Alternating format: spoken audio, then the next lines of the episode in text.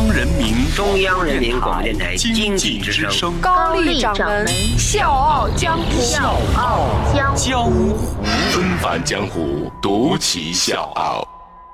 笑傲江湖，我是高丽。李书福有一个梦想，要让吉利汽车三分之二出口到海外，让全世界到处都跑着中国的吉利车。吉利汽车大量出口到海外是需要时间的，但是让全世界都跑着吉利的车，李书福做到了。就在这个月的二十四号，李书福收购了奔驰母公司，他持有奔驰母公司德国汽车制造巨头戴姆勒百分之九点六九的股权，市值达到九十亿美元，成为最大的股东。是的。以后咱开沃尔沃，大股东是吉利；开奔驰，大股东还是吉利。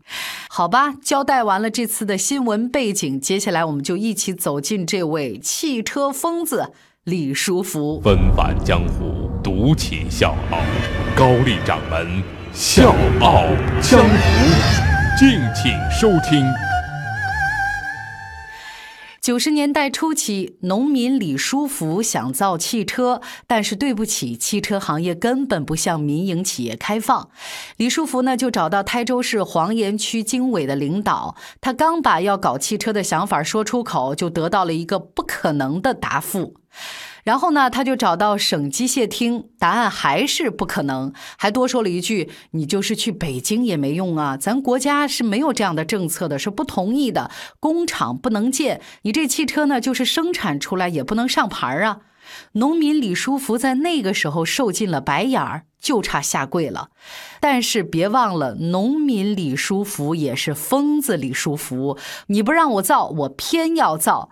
然后呢，他就拿了八百亩的地。要许可证，没有一个单位给批。最后实在没办法，他收购了四川一家快要倒闭的国营汽车厂。这周围大伙儿一看到李书福要动真格的了，就开始嘲笑他：“哎呦，做梦吧啊！农民也能造汽车呀？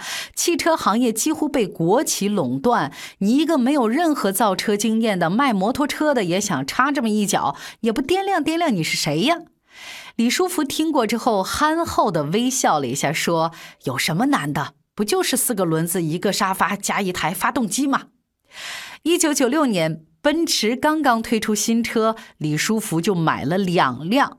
后来呢，他又到一汽把红旗车的底盘、发动机、变速箱都买回来仔细研究，最后果真是照葫芦画瓢，造出了一辆汽车，玻璃钢的。红旗轿车的底盘和发动机外观呢，跟奔驰 E 二百是一模一样。一九九八年八月八号，吉利生产的第一辆车下线了。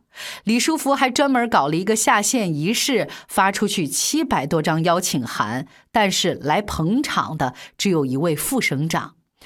李书福说：“我当时真的是想哭啊！我办了一百桌酒席，但是没有来宾，这是啥滋味你们体会不了。”一九九九年，时任国家纪委主任曾培炎视察吉利集团，李书福眼睛里含着眼泪，说出了一句话：“请国家允许民营企业家做轿车梦，如果失败，就请给我一次失败的机会吧。”两年之后，这个农民终于圆了自己的梦，吉利成为中国首家获得轿车生产资格的。民营企业，我是水皮，向你推荐有性格的节目《笑傲江湖》，请在微信公众号搜索“经济之声笑傲江湖”，记得点赞哦。吉利汽车一开始定位是廉价车，疯子李书福要让所有人都买得起车。但是谁能理解他呢？一个人也没有。三到四万块钱左右的吉利车成了廉价低端的代名词，甚至被人戏谑说，开吉利车要有一不怕死，二不怕苦的精神。李书福的处境特别的尴尬。情绪低落的时候，他曾经跟同事喝酒，喝得大醉，然后嚎啕大哭。我一不偷，二不抢，每天从早上六点半工作到晚上十一点半，我辛辛苦苦办企业，为什么别人总嘲笑我呢？我就不能理解这个事儿。可能就是从那个时候开始，李书福萌生了收购世界级汽车品牌的念头。二零零二年拿到汽车生产许可证没多长时间的李书福，在一次内部会议上跟他的员工宣布：“我们要收购世界名牌沃尔沃。”收购沃尔沃的梦，李书福做了整整八年。他找了好几次福特的老板小比尔·福特，但是人家根本不搭理你是谁呀？因为那个时候的吉利市值跟沃尔沃一比，真的是少得太可怜了。在福特的高层看来，吉利你想要收购沃尔沃，那简直是蛇吞象的妄想。但是疯子李书福长时间的软磨硬泡，让福特公司的很多人记住了这个黄皮肤、笑眯眯、执着的中国民营企业家。二零零八年年底，当福特公司决定甩掉沃尔沃这个包袱的时候，首先想到的就是李书福和他的吉利。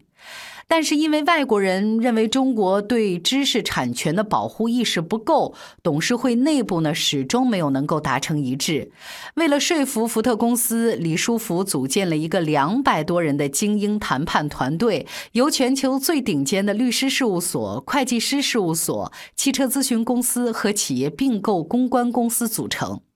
另外呢，为了增加谈判成功的可能性，李书福还挖来了四位业界的顶级精英。这个团队既了解国际并购事务的规程，也熟悉和欧美国家政府打交道的套路，所以当时那个整个的阵仗就是李书福势在必得。长达一年的谈判，吉利终于收购了沃尔沃。但是，可能是世人对草莽英雄的成见太大了，又或者是这个疯子做了别人想做但是又不敢做的事情，不怀好意的嘲笑始终就没有停止。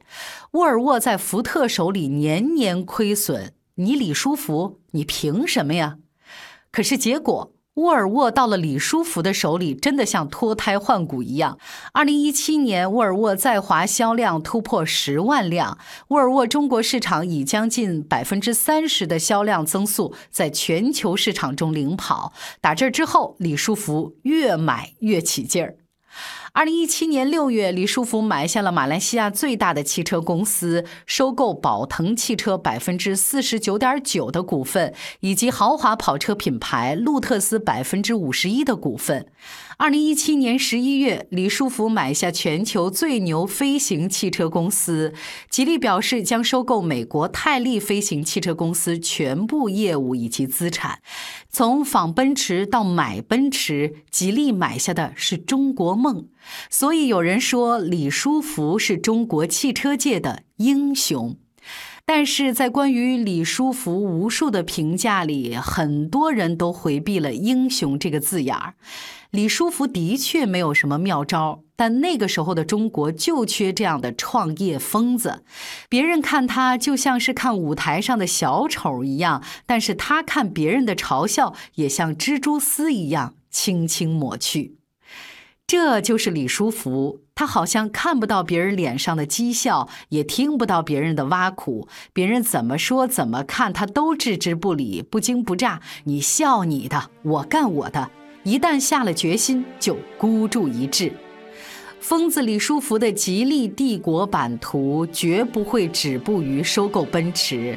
总有那么一天，这个疯子会实现他在一次采访的时候说的那句话：“中国的汽车品牌总有一天能够真正的和外国汽车同类同等产品摆在同一个层次，比高低。”小江火是高丽，明天见。我曾怀疑我走在沙漠中，从不结果。